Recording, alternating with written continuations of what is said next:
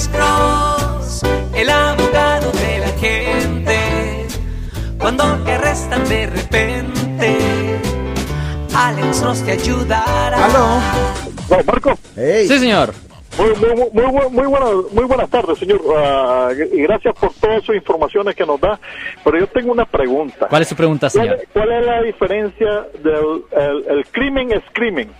Pero cuando el crimen es internacional, como ah, la tirada de bomba en Afganistán es un crimen, porque murieron mucha gente, ¿qué se Mm. puede hacer en ese sentido? No.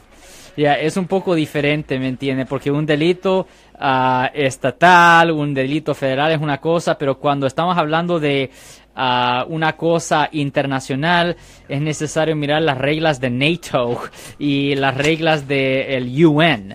Y ellos tienen sus propias reglas ah, cuando estamos hablando de actos de guerra.